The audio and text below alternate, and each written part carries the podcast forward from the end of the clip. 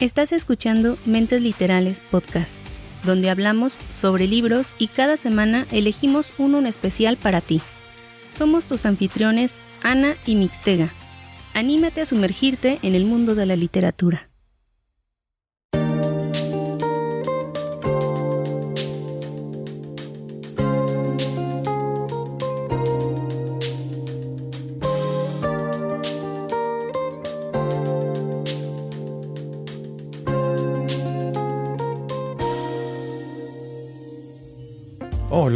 Hola, ¿cómo están todos?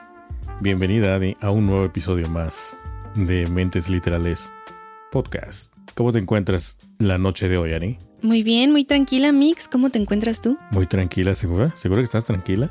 ¿No estás nerviosa? no, fíjate que no. Hoy estoy muy relax, muy, eh, muy alivianada, comiéndome eh, arroz con leche, con pasitas, con canela. Qué envidia me das, porque hace años que no como. Bueno, que no pruebo el arroz con leche. Y menos con, menos con pasitas y todo eso que le echan, ¿no? Canela. Bueno, es que cada quien, porque a muchos no les gustan con pasitas. Entonces, a mí sí, porque desde chiquita era te lo comes todo. Entonces, pues me lo comía, ¿verdad? Oye, cierto, cierto, cierto. Eh, Solamente le ponen canela a algunos. Sí, no a todos les gusta. Pues a mí sí me gusta. Yo soy el team pasitas. Y pues ya como uno va y está pasita, pues mejor. Cada vez mejor. Eh, entonces sí, estoy muy tranquila. ¿Tú también estás tranquilo? ¿Estás nervioso? ¿Estás em, curioso acerca del tema del día de hoy? ¿O ya tienes referencia de lo que vamos a hablar? Pues no, Ani. De hecho, ni idea, porque va a ser otra vez sorpresa. Nos vas a sorprender con otro grandioso libro, otro título romance, thriller. ¿Qué será? ¿Qué será, Ani? Una hermosa novela negra. Eh, híjoles, Mix, es que esta sí está más... Em, Muy sanguinaria, mucho asesinato. Más espeluznante. ¿En serio? Un poco, sí, sí. Esta sí viene con todo. ¿Será mucho más de todos los que has recomendado? ¿O ahí leve? Así como los tacos, con todo. Con todo, wow. Mucho mejor este esta es una de mis mejores lecturas en lo que va del año. He tenido buenos libros, pero con este, eh, este fue el que me sacó de, de mm, como del estancamiento lector en el que me encontraba, de tantos finales que honestamente se me hacían horribles, de historias que se me hacían un poco mm, sencillas y de pronto llega este libro, esta historia, y no pude dejar de leerla hasta que la terminé. Oye, ¿y es libro reciente o es libro ya de hace algunos años o meses? Este libro mix es reciente, de hecho, este programa es patrocinado por nuestros patrocinadores de Buy Me a Coffee. Muy bien, muy bien, eso suena muy bien, Ani. ¿Y nos vas a revelar el título o qué ondas? El título de esta semana es Lazarus. Lazarus, ¿y de, de quién? ¿De quién es el autor? Lars Kepler. Ese autor me suena, no es el primero que has reseñado, ¿verdad? No, de él no. Eh, de hecho, son una serie de libros, son una saga que este, eh, este autor, que de hecho es un matrimonio, que saca esta saga de libros bajo el seudónimo de Lars Kepler. Oh, sí, cierto, ya me acordé. Ya me acordé que habías mencionado eso del matrimonio, que es un nombre compuesto, ¿no? Entre Lars Kepler. ¿Quién es Lars y quién es Kepler? ¿Yo te comenté eso? Me preocupas, ¿con quién has estado hablando? Ani, eso, eso, eso lo comentaste en uno de los libros que, que, que reseñaste de esos autores. De eso no me acuerdo. Honestamente sí, no me acuerdo. Sé que es una pareja, sé que los dos escriben. ¿Qué, ¿Qué estilo tienen? Honestamente, no hay ninguno que no me haya gustado. O sea, los leo, los recuerdo. Bueno, de hecho, no estoy tan seguro. Y si dices, no, no manches. No estoy tan seguro si, si lo mencionaste en esa reseña que, que diste o fue en algún otro episodio que estábamos hablando sobre autores y a lo mejor por ahí lo mencionaste pero sí recuerdo que comentaste eso del matrimonio. Sí, sí los he mencionado, eh, pero no, no recuerdo, te digo, no recuerdo la combinación de su nombre. Pero sí, honestamente, este, he hablado bastante de ellos. Eh, tienen un estilo que me gustan mucho. He leído los libros de ellos. Hemos reseñado algunos de los libros. Creo yo que no he traído todos. El anterior a este libro se llama El Cazador, que estaba con traerlo y dije, ahora sí lo voy a traer, ahora sí, ahora sí. Y eh, de pronto me llega Lazarus y dije, ¡pum! No, este me vuela la cabeza, tengo que llevarlo. Espera, ¿eso significa que no estás leyendo toda la saga? Sí. Ok, pero no, no, no has reseñado toda la saga en sí, ¿no?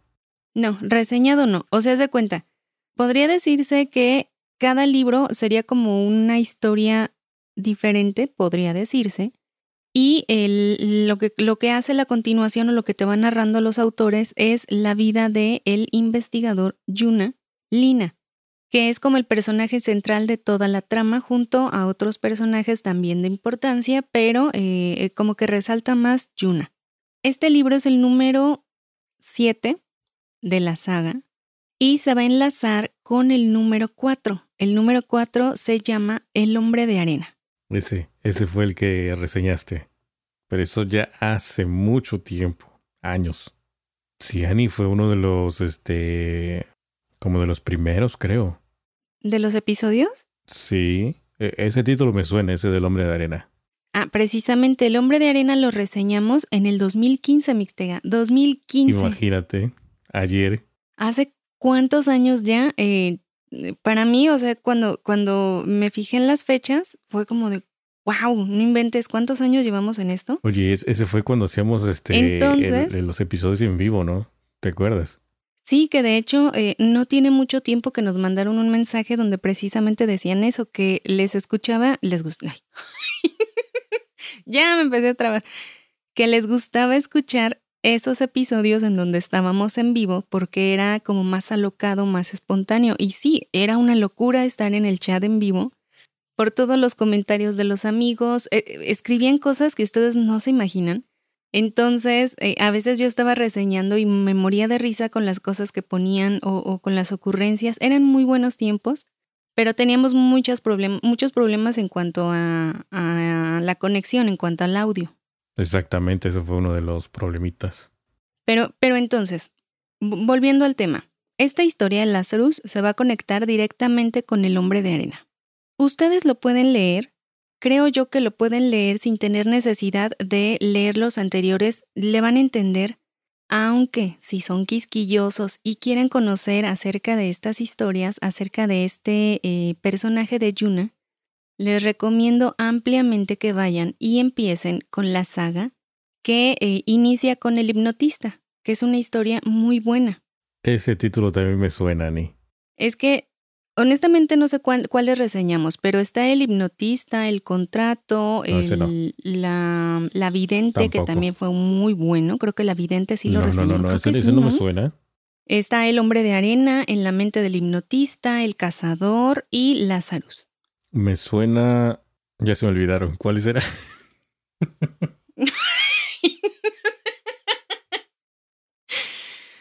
el hipnotista. Ok. El contrato. La vidente. El hombre de arena. En la mente del hipnotista. El cazador. Y Lazarus. Ok, creo que como tres de todos esos que mencionaste. Y no me obligues a decírtelos porque se me olvidaron otra vez.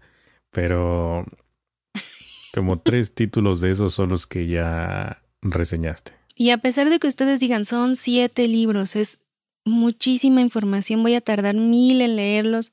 Dense la oportunidad si les gusta el thriller, la novela negra, la buena novela negra, y se los van de poco a poco. No, no se hace cansado.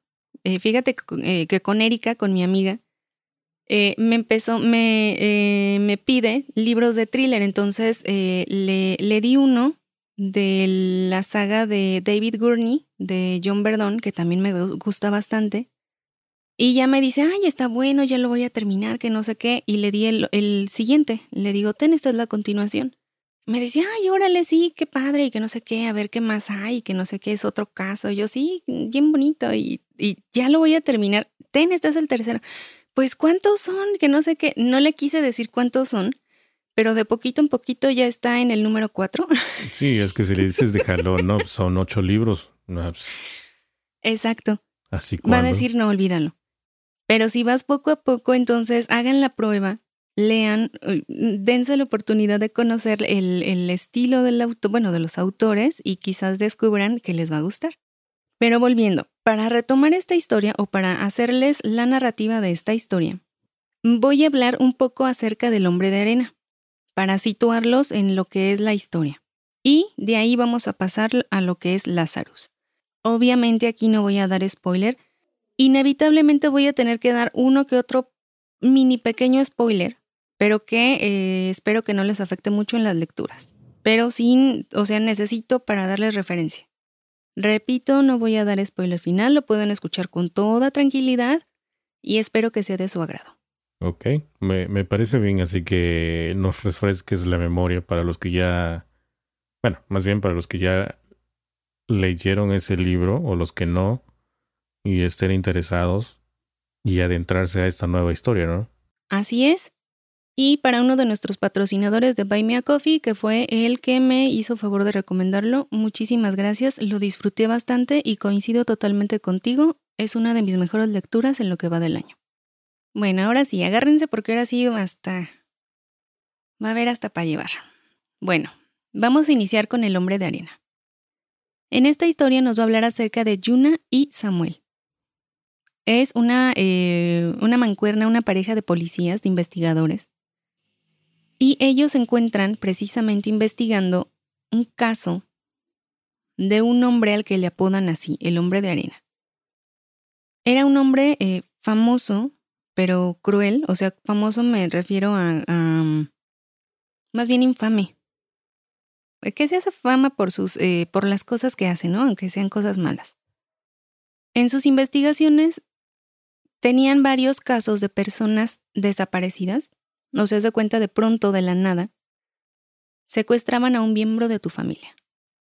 Pero no había información, o sea, no había eh, comunicación con los, con los secuestradores, no había rescate, no había, no había nada de comunicación, no había nada. Simplemente tu familiar desaparecía y no lo volvías a ver más. Al poco tiempo sucedía lo mismo con otro miembro de tu familia. Poco a poco iba desgastando a la persona, quitándole a sus seres queridos hasta que eh, la persona en cuestión, la víctima, quedaba totalmente desolada y por lo general se suicidaba. Esta era la forma en la que actuaba el hombre de arena. Era un ser cruel y eh, Yuna investigaba este caso, repito, con Samuel. Las investigaciones los van guiando a un bosque en donde sin querer encuentran se topan con, una escena espeluznante en donde un hombre, un hombre alto, eh, eh, fornido, o sea, se ve no, no así como mamey, sino em, musculoso, pero, pero este... Mm, Robusto, pues, ¿no? No tanto, o sea, flaco. Flaco, pero con fuerzas. Con músculo. Y este hombre estaba parado a un lado de una de una tumba excavada en la tierra del bosque y de la tumba vieron que una señora trataba de salir, o lo que parecía ser una señora trataba de salir desesperadamente, y este señor le empujaba con la bota para de nuevo aventarla dentro de la tumba. De esta forma, capturan a Jurek Walker. Jurek Walter, ya me estaba yo ahí cambiando de nombre. Así es que eh, detienen, agarran a este hombre, a este tipo, y obviamente eh, se lo llevan detenido, eh, lo, lo encarcelan y todo. Así es como descubren el modus operandi que tenía Jurek, que era secuestrar a, las, a los familiares de sus víctimas, pero he ahí la como la perversión o la crueldad de este hombre. Lo que hacía no era matarlos, los secuestraba, los metía en barriles y los sepultaba en algún lugar en el bosque pero los mantenía con vida. Les daba, les ponía como a estos barriles, les quedaba como unido un tubo para que ellos pudieran respirar. Por ese mismo tubo recibían de vez en cuando alimento y agua, que ahí sí, si la víctima no sabía administrar, pues se moría de hambre o si por cualquier cosa el tubo de ventilación muy precario que tenía se llegaba a tapar o a sellar, la víctima igual moría. Encontraron algunas víctimas con vida de este hombre de Jurek, pero habían quedado en muy mal estado, tanto físico, pero sobre todo mental. O sea, había, quienes habían perdido totalmente la razón y no se habían recuperado. Una vez que lo tenían ya en juicio y todo esto, determinaron que Jurek no era capaz o no, no, como que no debería someterse a un encarcelamiento normal, sino a un psiquiátrico. Por toda la infancia que había vivido, por todo lo, lo em, pues sí, las dificultades que había tenido para crecer y todo esto lo habían dejado marcado. Así es que una vez que ya lo van a encarcelar, se dirige hacia los investigadores, hacia Yuna y Samuel, y los amenaza. Les dice que, eh, que va a acabar con ellos dos. Les dice, voy a acabar con ustedes. Y eh, prácticamente los amenaza como a las demás víctimas, ¿no? Les voy a destruir la vida. Al poco tiempo, efectivamente, la familia de Samuel desaparece, secuestran a su esposa y a sus hijos, con Jurek en el psiquiátrico encerrado. Y ahí es cuando descubren que efectivamente Jurek no trabajaba solo, tenía a un cómplice que lo ayudaba, y que seguía trabajando de la misma forma. Samuel cae en la desesperación y se la pasa buscando a su familia alrededor de un año. Cuando ya se, se ve eh, imposibilitado de seguir con esta búsqueda, que ya no aguanta la desesperación, se suicida. Durante todo ese tiempo, Yuna había em, como tratado de evitar la venganza de Jurek y lo logra. No voy a decirles cómo para que ustedes puedan tener esa, como descubrir eso en los libros, quienes lo vayan a leer. Entonces, Jurek queda em, como ardido por esa, como por esa falta de venganza. O sea, odia a Yuna por haberlo detenido, por, por, como por ser su, como tipo archienemigo, ¿no?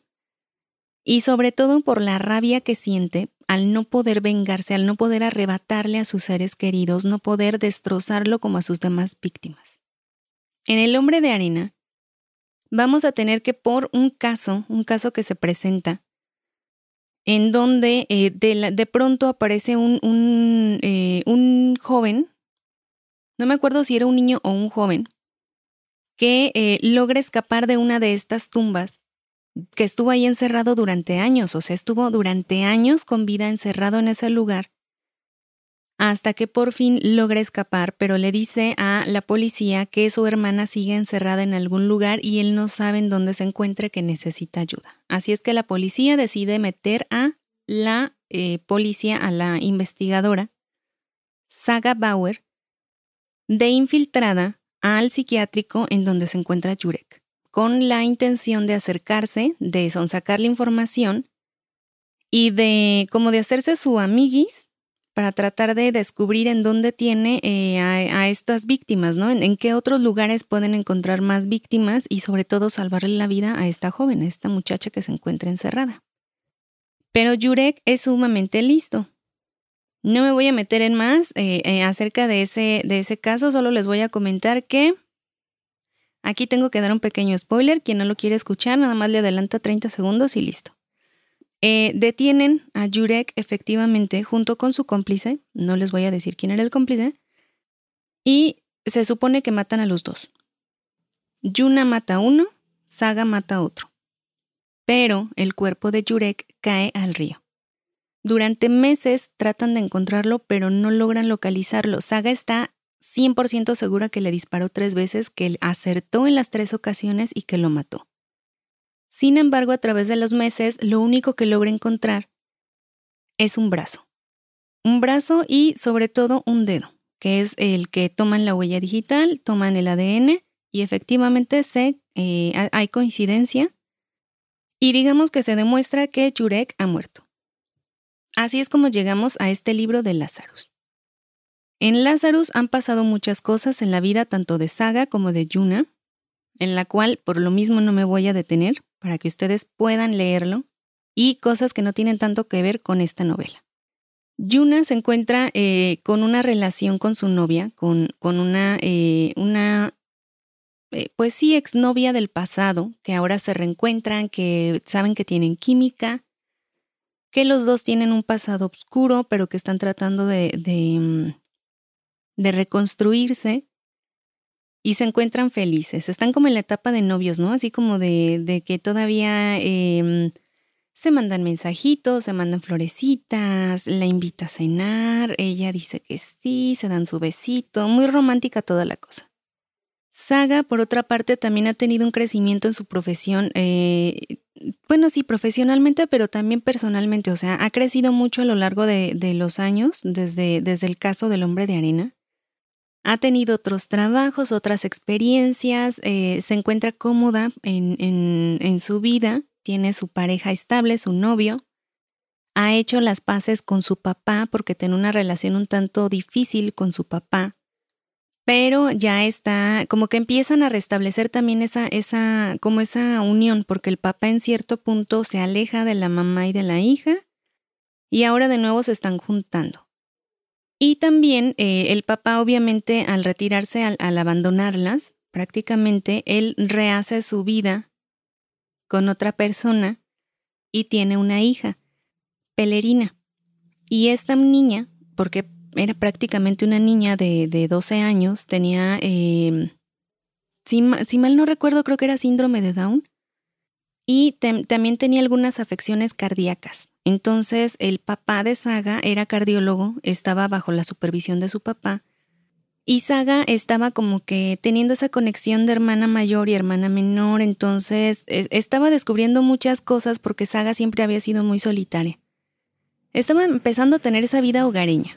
Todo era paz, toda era tranquilidad, hasta que de pronto aparece un, un cuerpo en un, eh, en un departamento de un señor que al parecer tuvo una pelea o algo así. Eh, fue brutalmente asesinado.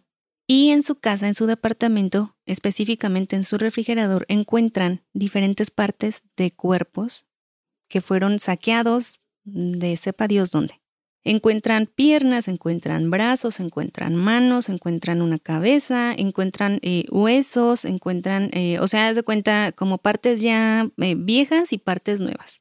Y había en especial un cráneo que llamaba la atención. Cuando fue sometido a análisis, descubren que este cráneo pertenece, o más bien pertenecía, a la esposa de Yuna Lina. Yuna es el...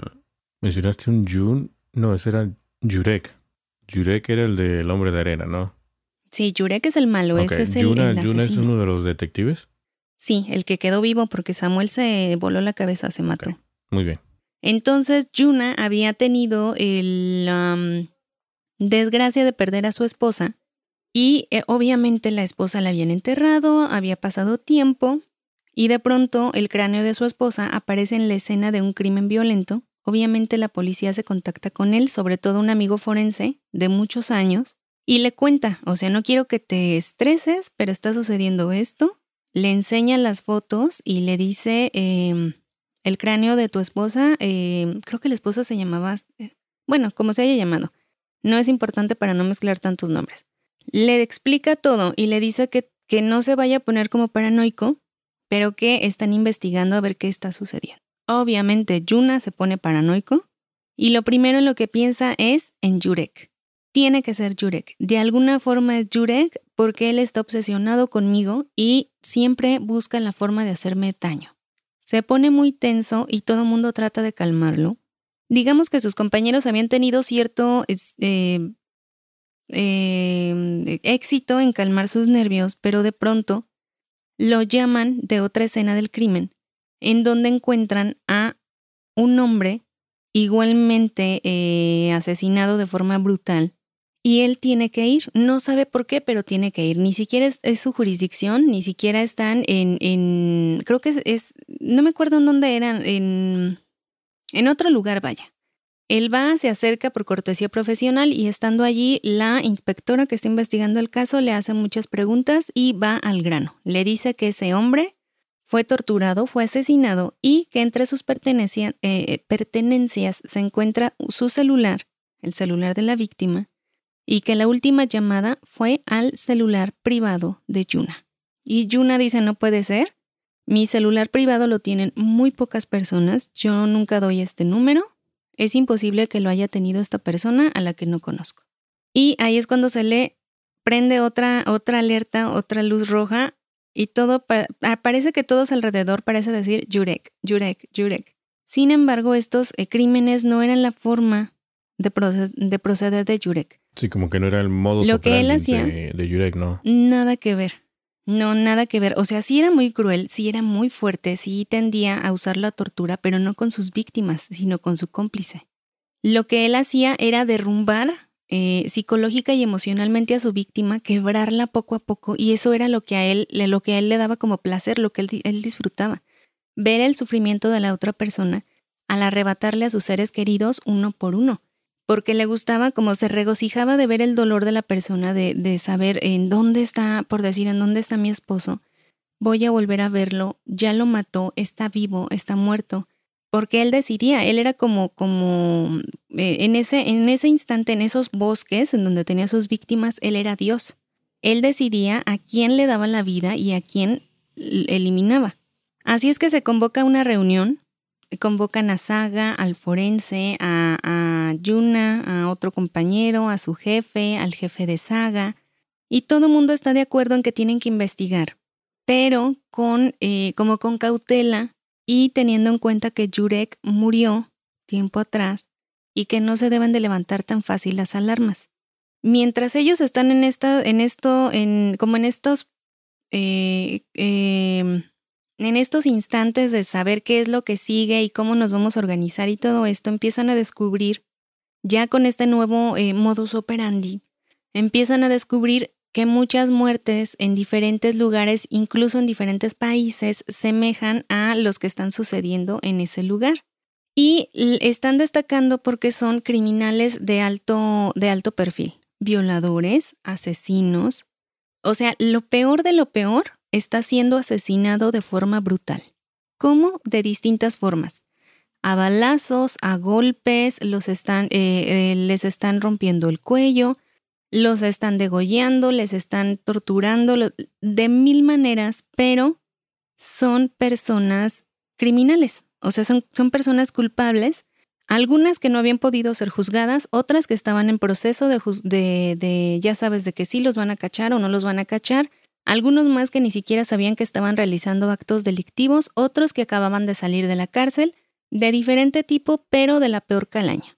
Y obviamente la policía, la policía en general, no me refiero solamente a una, sino en general, no le estaba tomando eh, como seriedad a este asunto. Para ellos decían, mejor, nos está quitando la escoria. Sea quien sea, les vamos a dar las gracias. ¿Por qué? Porque no valía la pena para ellos investigar el asesinato de un criminal. Y mientras todo eso sucedía, Yuna estaba que se moría de los nervios porque él veía claramente un patrón. Él decía, es Jurek, no sé cómo, no sé por qué, no sé por dónde, pero Jurek va a aparecer de un momento a otro. Así es que va, habla con su jefe, le dice que él se va a retirar, que va a hablar con su hija, se la va a llevar y que él no se puede quedar porque su prioridad es su hija. El jefe lo trata de, detener, el forense lo trata de detener, Saga lo trata de detener, él intenta hablar con todos, de razonar con todos, va y le pide a Saga, le, le suplica que agarre a su familia, le dice, toma a tu papá, toma tu, a tu hermana, y vete, escóndete donde no te puedan encontrar, pero salva a tu familia. Saga eh, incluso hasta se molesta porque le dice es que no me estás escuchando, yo lo maté, yo le disparé. Yuna no quiere hacer caso y se va. Llega con su novia, porque la novia tiene un invernadero, y le dice lo mismo, le dice, eh, ¿sabes qué? Eh, Yurek ha vuelto, nadie me cree, todos me creen loco o, paranoico, pero yo sé que ha regresado y me voy a ir. Voy a tomar a mi hija y vamos a desaparecer. No le dice a dónde van a ir, nada más le dice eso, le dice, eh, o sea, así como de película, llega y le dice, tienes 30 segundos para decidirte si dejas todo y te, y te vienes conmigo, porque no quiero que te, que te quedes y te expongas a, a, pues a Jurek. ¿Y qué crees, Mix? ¿Qué sucede? Que si está... ¿Qué crees que le haya dicho? Que Jurek anda suelto. No, Mix, le dice que... Eh, le dice, gracias, pero no gracias. Yo estoy rehaciendo mi vida, me ha costado mucho trabajo. Creo que estás exagerando, así es que yo me quedo. Que te vaya bien. Yuna le dice que tenga mucho cuidado, se da la vuelta y se va. Obviamente a lo largo de esos años había entrenado a su hija. Su hija sabía de defensa personal, su hija sabía de manejo de armas, sabía eh, cómo prepararse para cualquier eventualidad, tenían códigos entre ellos dos. Así es que eh, se reúnen y eh, Yuna la pone a salvo, que era su prioridad. Él se desatiende, él se lava las manos, les dice, ahora sí que es su problema, yo ya les advertí, bye. Y mientras tanto, todos los demás investigadores continúan con el caso. No habían logrado encontrar nada hasta que de pronto en una cámara de seguridad de una de las escenas del crimen, logra captar al asesino, que es un hombre alto, muy alto, de alrededor de dos metros, sumamente fuerte y sumamente despiadado. Observan en la cámara cómo prácticamente destroza golpes a uno de los criminales y cómo a pesar de que ya sabe que su víctima está muerta, no se detiene, no detiene su ataque y sigue golpeándolo, golpeándolo hasta que termina destrozando el cuerpo. Y obviamente todos eh, respiran porque dicen, ahí está la prueba. Este hombre es nuestro asesino, no es Jurek, no se parece nada a Jurek, es completamente diferente a Jurek. No sabemos cuál es su motivación, pero esta es la persona que estamos buscando. Oye, y que ellos no saben. Y empiezan a trabajar. Te voy a dar un zape. No, no, no, me refiero. Se supone que Jurek está muerto. Ah, ok, yo pensé que estaba en la cárcel. No, no, no. O sea, eh, se supone que está muerto, se supone que Saga lo mata, pero no encuentran su cadáver. O sea, haz de cuenta. Cierto, cuando le dispara, cierto, cierto, cierto. Le dispara, cae al, cae al agua, pero es un agua, o sea, te estoy hablando en. en... Bueno, pero es una incógnita, o sea, no em. recuperaron el cadáver, no saben dónde está. Pasan meses, pero eh, es de esos ríos en donde se, se, congela y todo eso, entonces se supone que durante el tiempo de congelación no lo pudieron encontrar. Cuando empieza el deshielo, de pronto les llama un capellán de una iglesia y les dice que ha encontrado un cuerpo, pero que estaba en, en avanzado estado de putrefacción que él le toma una foto, pero te estoy diciendo, o sea, te estoy hablando de que es una, un teléfono, no de los de ahora, sino un teléfono de los, de los anteriores, de los que apenas tenían cámara. ¿Te acuerdas de esos de chiquitos? Que se abrían y se cerraban? Casi, casi, súper pixelado. Y que con esa, o sea, le hizo la, la foto, la captura, y tuvo que quemar el cuerpo porque olía muy mal. Pero lo que hizo fue cortar un dedo, lo dejó en formaldehído en Formol para, eh, para cuando llegara la policía, porque estaban en un lugar remoto. Lleva el cuerpo a incinerar y cuando Saga Bauer llega e investiga todo, le entregan el dedo, le entrega la foto, le da su declaración, su testimonio, y Saga puede ver que efectivamente en el cuerpo, porque el cuerpo no tiene cabeza, en el cuerpo que encuentran las, eh, los disparos están efectuados en el mismo lugar en donde Saga le disparó. Entonces, Saga está completamente segura de que Jurek está muerto. Hay pruebas de ADN que comprueban la identidad del cuerpo. Muy bien, ok, ya, ya entendí, Ani. Pero te digo, a pesar de todo, Yuna tiene la cabeza llena de, de paranoia eh, también, también ha pasado por mucho, seamos honestos, ha pasado por muchas cosas a través de los libros, entonces dijo, mm, a mí ya no me lo vuelven a hacer, yo agarro a mi hija, agarro mis cosas y me voy a esconder a algún lado donde no me puedan encontrar. Es decir, que se deshace de su celular, se deshace de toda cosa electrónica que pueda cargar y que pueda manifestar una señal para que pueda ser rastreado, todo. Deja su carro, deja todo, incluso, incluso a su hija le prohíbe llevar eh, este, relojes. Le hace así casi, casi tipo scan, ¿no? Nada de, nada de aretes, nada de pulseras, nada, nada, nada que pudiera traer algo, algo oculto o que pudiera significar algún rastreo de alguna forma. O sea, tan paranoico estaba. Entonces continuó. Ya una vez que localizaron a este gigante que está matando a los criminales, toda la investigación se centra en él. Sin embargo, Saga, por no dejar las cosas a la y por continuar investigando, decide ir a entrevistar una vez más al capellán, al que te digo que le habló y que quemó el torso y, el brazo y todo, como para, para ver qué onda, ¿no? Con él, como para volver a, tomarle declaración y todo eso, como para seguir con la investigación de Yuna, como para dejarle a Yuna tranquilo, o sea, para decir, mira, ya te dije que si está muerto, voy a ir a investigar con el capellán. Llegan con el capellán y su casita está completamente abandonada. Ya les habían dicho que el capellán cada vez estaba más, em, más, tenía como demencia senil, creo, o algo así, no me acuerdo, tenía como algo, creo que algo degenerativo, no me acuerdo bien. Algo tenía.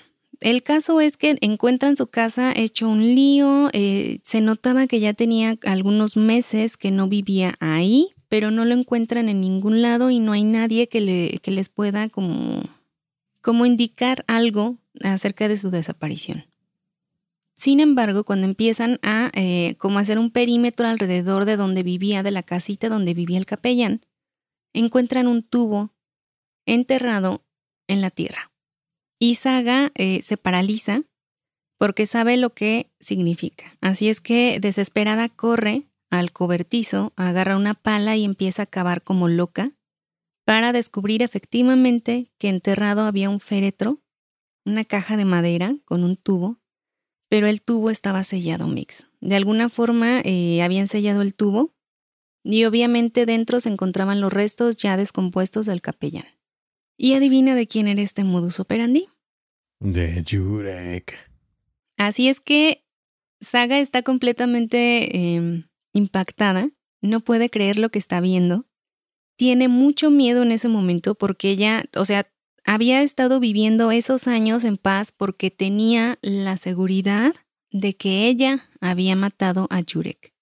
Y sobre todo porque en ese tiempo en el que estuvo recluida en el psiquiátrico con Jurek, conviviendo con Jurek, digamos que ella sí había logrado em, como meterse en la cabeza de él, o sea, sí había logrado como, como acceder a su mente, pero de igual forma Jurek había accedido a la de ella. Es decir, que se sentía sumamente vulnerable y cuando descubre esta tumba empieza a temblar completamente. Y es cuando recibe una llamada de su hermana de Pelerina. La niña le habla llorando y le dice que su papá no está en casa, que no ha llegado y que no saben dónde esté, dónde se encuentre. Saga no quiere preocuparse, no quiere estresarse de más, así es que inmediatamente empieza a buscar a su padre, temiendo ya lo peor. Su papá no contesta el teléfono, nadie lo ha visto, nadie sabe de él, y al poco tiempo encuentran su carro abandonado en el bosque. Y por último, digamos que, em, pues, eh, no, siento que ya no puedo decir más. Yo creo que hasta ahí le voy a dejar mix. Ok, Creo entonces. que, que hasta ahí voy a, a poder dejar la historia. Ok, entonces nos dejas en suspenso donde pues desaparece este hombre, encuentran su auto abandonado, pero no tienen El ni papá de idea. Saga, sí. No tienen ni idea de. Oye, eso es muy curioso, ¿no? ¿Por qué el papá de Saga? Si, Porque la víctima es Saga. si ya lo sé, obviamente, porque algo de su pasado está regresando. Pero el que estaba todo friqueado era este. Yuna. Yuna. Precisamente, pero recordemos, es lo que, lo que em, como que la, la parte relevante para Jurek era la venganza. Él buscaba venganza, entonces su objetivo principal, su obsesión era Yuna. Pero digamos que tenía asuntos pendientes con Saga.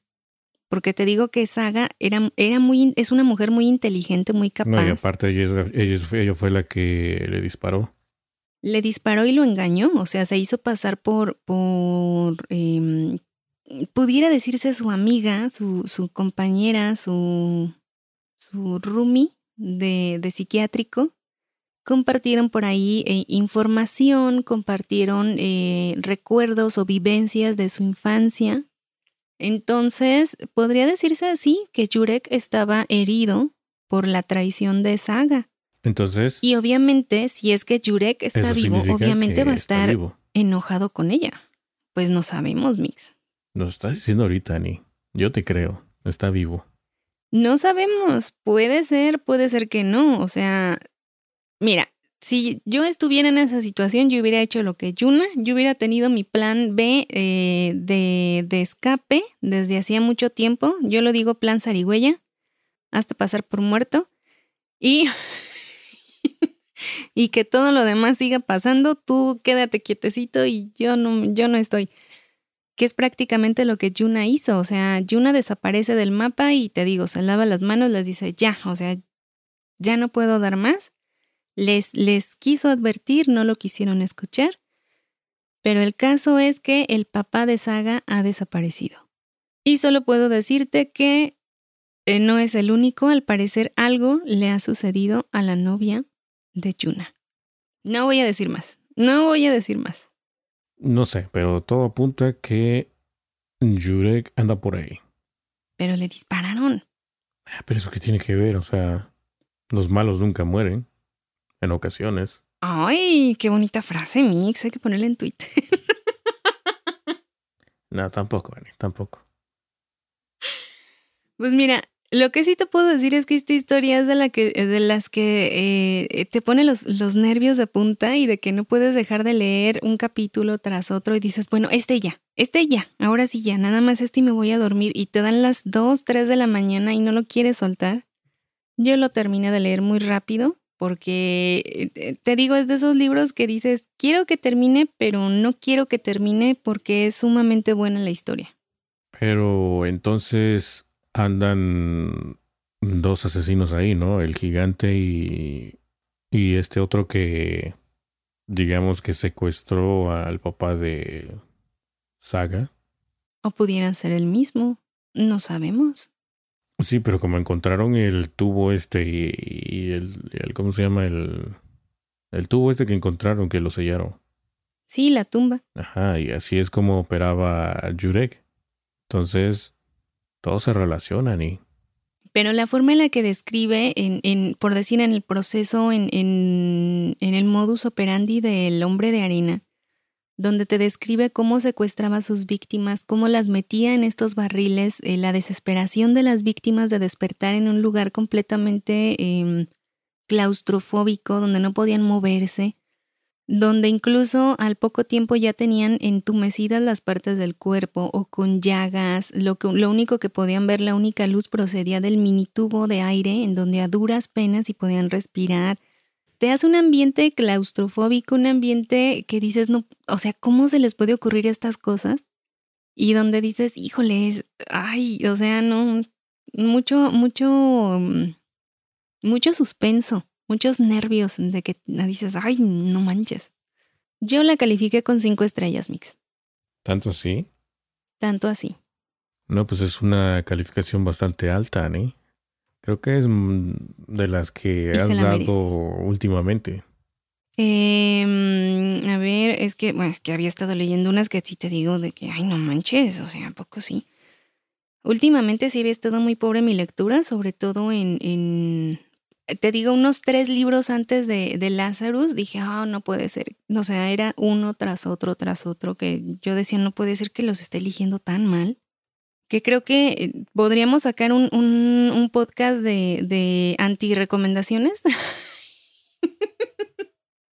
de no lo leas. Este, podría ser.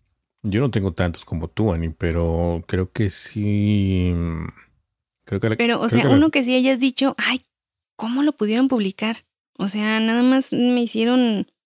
Mm, no sé, no sé. Necesitaría buscar por ahí si hay alguno que ya haya leído y que la neta, pues, como que no está tan bueno. El último que tengo con cinco estrellas fue Dead Mountain de, mm, de Donnie Eckhart de marzo, que, que leí en marzo. El de los rusos, ¿no? Sí, los, los muchachos que, que aparecen muertos. Ajá. Mm, cierto. Ese fue el, último de cinco estrellas, pero te digo, había tenido de tres estrellas, de cuatro, de cuatro, cinco, que les había faltado muy poquito para los cinco, honestamente, porque igual he tenido malas lecturas, pero han sido más las buenas lecturas que he tenido. Pero en cuanto llega, que de hecho te digo en Twitter, nada más que eh, em, había yo tenido el libro, eh, Lazarus lo había conseguido, pero en inglés. Sí, es que eso es lo malo que salen primero en las versiones en inglés y ya luego hay que esperar para traducción. Que ahorita que mencionas eso, fíjate que acabo de ver en Instagram de la editorial Penguin Random, creo, que ya lanzaron la versión en español de Taylor Jenkin o Jenkin, algo así, del libro de la... ¿Cómo se llama? Todos, todos aman a no sé quién. Que yo fui el que di la reseña esa. Que fue el libro que me chuté en inglés. Pero es algo así como todos aman a. No me acuerdo, no me acuerdo cómo se llama. El, la mujercita esta. ¿Y ya está en español? Ya, ya está la versión en español. Lo acabo de ver, creo que no recuerdo si fue hoy o ayer, pero ya está. Y es que también eso, también eso por decir, ya está, creo, tengo entendido que ya está la octava parte de la, de la saga, o sea, ya está el nuevo libro, pero igual está en, en su origen, en su idioma original, que no me acuerdo cuál es.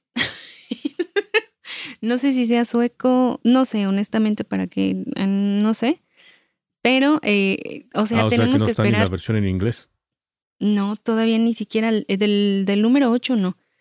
Entonces te digo, cuando sale Lazarus, yo dije, bueno, pues ya mínimo voy a tenerlo en inglés, a ver si le puedo captar algo.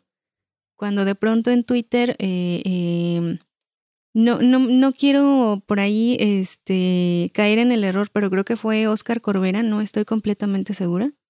Me mandó mensaje o mandó por ahí un, un tweet en donde comentaba que ya, ya lo estaba leyendo y que era muy buena lectura y fue así de, "Ah, no manches, yo lo quiero leer, yo lo quiero leer. Entonces, eh, te digo, fue ya así como que se dio la oportunidad con los patrocinadores, que les estoy sumamente agradecida.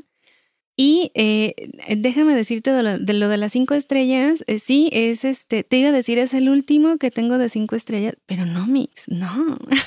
No, yo recuerdo que sí has calificado con cinco estrellas otros libros también. El de. No, sí, pero después de Lazarus, o sea, hace poquito, hace cosa de, mm, no sé, dos, tres días, acabo de calificar otro con cinco estrellas, que espero traerles la historia en, en, en breve, en próximos capítulos. Ah, o en tu lista. En Y que tu también me book tiene- journal, ¿no? Sí, en mi book journal, que también me tiene la cabeza volada y estoy eh, que no me podía creer la historia y que estaba de la misma forma eh, sin poder soltar el libro y, oh, de- oh, por Dios, oh por Dios. Pero ya veremos, a ver en las próximas que les traigo. Sí, yo me quedé pensando, digo, cinco estrellas creo que no he calificado ningún libro últimamente. Como yo no llevo el récord así como tú del book journal, no lo he llenado todavía, entonces, este, no sé. No recuerdo, Ani. Pues esperemos a que, a que eh, tus a que tus anotaciones ya se actualicen y a ver qué a ver qué calificaciones vas sacando también tú. Pero repito, esta es una historia muy buena, es una recomendación muy buena, tanto este libro de Lazarus como los anteriores, que ustedes van por ahí a poder descubrir y em, pues no sé, ¿qué más podemos añadir, Mix? Espero que ese título del hombre de arena todavía esté el episodio ahí disponible en, en el... Pues donde subimos el, los episodios. Sí está. Ah, bueno, sí está, entonces... Me lo tuve que chutar para ver qué decía y, oh por Dios, Sí, como decía, si, si, si está ahí, entonces este voy a poner el enlace en este episodio. ay no, Sí, sí, sí, para los que estén, este, que, que, que no hayan escuchado ese episodio, ahí lo voy a poner. Y que se animen a ¿cuánto leer. tiempo tendríamos ahí, Mix? Ahí no, no salías tú, ahí nada más, bueno, en ese episodio nada más eh, salgo hablando yo, pero sí me escucho bien, este, Ah, entonces- me escucho sumamente diferente. Entonces eran los episodios donde grababas este en el celular, creo, ¿no? Ay, no sé, pero tengo música de fondo demasiado alta, eh, tardo mil en dar la reseña, bueno, eso todavía ahorita, pero tardo mucho tiempo en llegar al punto, a, a- a lo, a lo del libro. Eh, eh, no, no sé, o sea, fue, fue, eh, fue también una experiencia escucharme en esas, en esas épocas, en el 2015. Y como que sí dije, híjoles, híjoles, ya, ya. O sea, como que me quería, este, más bien sí, me fui adelantando partes para llegar a la, a la reseña. Pero pues sí, quien se lo quiera chutar, pues ahí está. Les ponemos el, el enlace. Pero sí, sí está. De hecho, sí está. Que también la, la portada del hombre de arena está como, este, como que sí dices, ay, sí da cosita. Porque está la carita como de un niño así, como viendo, como ti- tiradito en el suelo, viendo hacia el- a un lado. Fíjate que estás mencionando todo esto de hombre de arena y mi mente está vagando por otro lado. Yo me estoy imaginando el hombre de arena, pero el de la película de Spider-Man. ¿Te acuerdas que ahí salió un hombre de arena?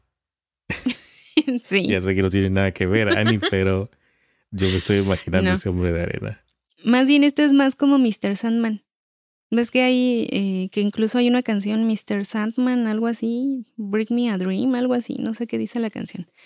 bueno, no sé qué más ya dice ves, la ya ves cómo nuestra mente viaja este, por diferentes puntos. Tú estás pensando en la Sí, canción, yo estoy hecho. pensando en la película de Spider-Man, que no tiene que de hecho creo nada que es que, un, ver es un con señor este que libro. llega y te da buenos sueños, algo así, no sé, pero que llega de noche. Entonces, eh, o sea, te pones a pensar en, en que este hombre llegue de noche y te va a dar dulces sueños y dices, no, gracias, Jurek. No, gracias. Eso sí. Pero bueno, pues yo creo que ya llegamos a la parte final, ¿no, Ani? Así es, ya por la reseña sería todo. Muy bien. Ya no habría más que decir, más, más bien ustedes. Esperemos que les haya gustado la reseña y que se animen, que se atrevan a descubrir esta y más historias de Lars Kepler. Pues bueno, entonces nos, eh, nos vemos la semana que viene. Espérate, Ani, espérate, no comas ansias. ¿Cuál es la prisa? ¿Ah, no? mira. Vamos a saludar a las personas que se comunicaron vía Instagram, que fueron varias. Porque pusiste un post en Instagram que decía de dónde, desde dónde nos escuchan, ¿no? Entonces, muchas, muchos se comunicaron ahí vía Instagram. Y la verdad es que, qué sorpresa, o sea, mucha gente de distintos puntos de, de, pues de Latinoamérica, de Europa también, de Norteamérica, de Centroamérica, por ejemplo. Vamos a saludar a Pulpito Cangrejo, que dice que nos escucha desde Chile y él dice que los- nos escucha desde el inicio y que alimentamos sus tardes melancólicas. Ay, saludos. También Erika, nos, Erika Rey RMR, nos escucha desde Puebla. A Karen Segú, ah, ese te queda cerca, de Morelia, México. Desde allá nos escucha también. Saluditos para Karen. Saluditos. Fabiola Soberanis, desde Arkansas. Saludos hasta Arkansas. A Cramírez 1120, que nos escucha desde Veracruz. Veracruz presente, Ani. ¿Ya ves tus tierras? A Juanita Mosquera 13, que dice, hola, me encanta escucharlos todas las semanas desde Colombia. Ella nos escucha desde Colombia. Ani. Saluditos para ella. A Oscar Basilio, él nos escucha desde la Ciudad de México. A Van Lemón, desde Barranquilla, Colombia. Saluditos hasta Colombia. Y bienvenidos venezolanos. Nos escucha desde Miami, Florida. A Antonio Hernández Mons, desde Monterrey, Nuevo León. Saluditos hasta Monterrey. A Luis Mauro Rocha, igual, cerca de ti, Ani, Morelia. A Pris Caro, desde Mexicali. Y por una carita así como de mucho calor, ¿no? Sí, pues me imagino, está muy caliente por allá. Me imagino. Sí, esa zona es muy caliente. A LG Curiel 20 desde La Piedad, Michoacán. Saluditos hasta La Piedad. Saludos a la piedad, claro que sí. A Dime, Dime Jerry, que nos escucha desde Monterrey y pone un emoji ahí con, con un sombrerito. A Loli Moxie, que nos escucha desde San Antonio, Texas. Espérame, es que se me dificulta porque la letra está pequeña y la edad no perdona. A Brandon Sí, Pedrosa, estoy viendo. que nos escucha desde Perú. Saludos muchachos, saluditos para él, para Brandon. A Vía Manon, que nos escucha desde Querétaro, México. Saluditos hasta Querétaro. A Hugo Garzón, que nos escucha desde Venezuela. Saluditos hasta Venezuela. A Vasco M, desde Suecia, ni. Saludos. A Jonathan Ángeles 13, que nos escucha desde la Ciudad de México. Que nos dice, amigos, un abrazo. Y pues le regresamos un abrazo también hasta la Ciudad de México. Claro que sí, a toda la banda de Ciudad de México. Así es, y continuamos con más a Joshua, que nos escucha desde Perú. Saludos hasta Perú. A Ana Sampri, nos escucha desde España. A Soy Josfer, desde Portland, Oregon. Rocío Miranda, desde Torreón, Coahuila. a Tavo52, que nos escucha desde Perú. Carla8202 desde Costa Rica. Angélica Cruz N desde Colombia. Y que dice que cada noche nos escucha, Ah, saludos a ella también. A Rick Lampu, que nos escucha desde España. A Cepillo desde Guadalajara. Ah, mira. es de Guadalajara, ¿eh? Tortitas ahogadas. Jan Arte desde la Ciudad de México. Mucha gente desde la Ciudad de México, ¿eh? Sí, es lo que te digo, hay mucha banda de allá, muchos saludos. A Aura F. Sánchez desde Colombia, también muchos colombianos, ¿eh? A Bettina French 4 desde Rosario, Argentina. Hasta Argentina también, saluditos hasta allá. ¿Y de Rosario? Sí. A Leslie 13 desde Colorado, acá en Estados Unidos. Saludos, Les. A Castrillón de Colombia. Y por último a Chonclitos desde España. Saludos a todos ellos. También te faltó eh, comentar los de Facebook, porque también en Facebook comentaron. Cierto. Bueno, pues entonces vamos para allá. Vámonos a Facebook. Los anteriores fueron de Instagram. A Gretel Hansel desde la Ciudad de México. A Bruce Banner desde Sinaloa, que dice que por el momento. A Maite Celina Carrasco desde Chihuahua. A Eli Marci desde León, Guanajuato. Saludos, Eli. Feliciano González desde Guadalajara. A Lucero Carrión desde Perú a Francesca, o no sé si Francesca Luna, desde Chile y dice que nos escucha desde el año pasado. Muchas gracias. A Paola García, que nos escucha desde México, Metepec. A Vía Manón, desde México, Querétaro. A Diego Eliseo Rojas, desde León, Guanajuato. A Estefanía García, desde Puebla, México. A Aldair García, desde México, Chihuahua, Chihuahua, hasta allá. Ángel Mendoza, desde Finlandia. Me dice que el programa es Relax, que muchas gracias. No, pues gracias a él por escucharnos. A Fabiola Soberanis de Guadalajara y que nos escucha desde Arkansas. Bueno, imagino que originalmente es de Guadalajara, ¿no? a Fabián Elizalde desde las bellas tierras del Estado de México a Beraldo Curiel desde Jalisco, México, a Giancarlo PC desde Lima, Perú, a Rudy Honor desde Bolivia, desde Bolivia, a Oscar Corbera desde la Ciudad de México, a Paul Pez Azul desde Oaxaca, México, Oaxaca, saludos a Oaxaca, y a Sergio Sánchez Rivas también mexicano los escucho desde la región montañosa central del estado de Veracruz. ¿Dónde será eso?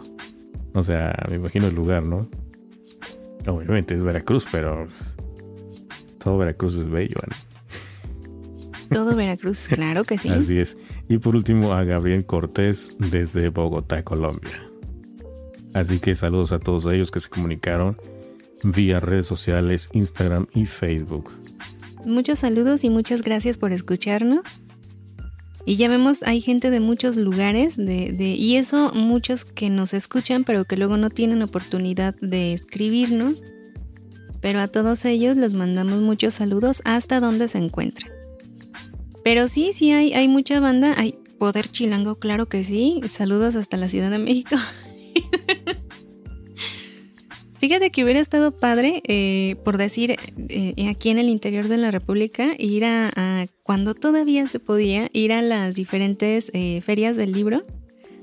Y por decir así que, no sé, que me lanzara a Guadalajara y transmitir desde ahí, igual a ver si se, pudiera hacer, no sé, una reunión con, la gente que nos escucha ahí.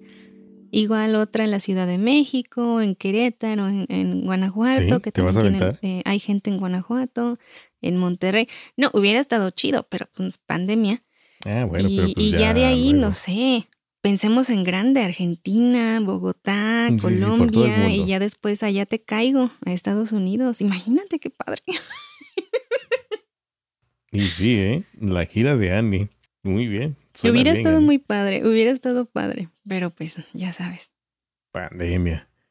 Bueno, Annie, pues entonces nos pasamos ahora sí a retirar y pues nos escuchamos la próxima semana con otro episodio más de Mentes Literales y ya me toca. Ya me toca episodio, así que vamos a ver qué preparamos. A ver qué sorpresas nos traes. Entonces vamos a esperar a ver qué, qué historia se te atraviesa, Mix. Mientras tanto, todos ustedes tengan eh, bonitos sueños, que el hombre de, arena los acompañe. No, ya me dio cosa ver la carátula esa que dijiste, no la voy a ver. Búscalo, Mix, ándale, nada más para que lo veas. Es, es un niñito, no tiene nada de malo, no es malo. O sea, es, es tierna su carita, tiene ya me trabé, hasta me trabé. Tiene ojitos azules. no voy a ir a verlo, no voy a querer tu juego, ¿no? Ándale, por mí, ándale. Ok, no. Bueno, vámonos, Ani, porque sí, ya estás delirando. Bastante. Ok, Ani. Chai.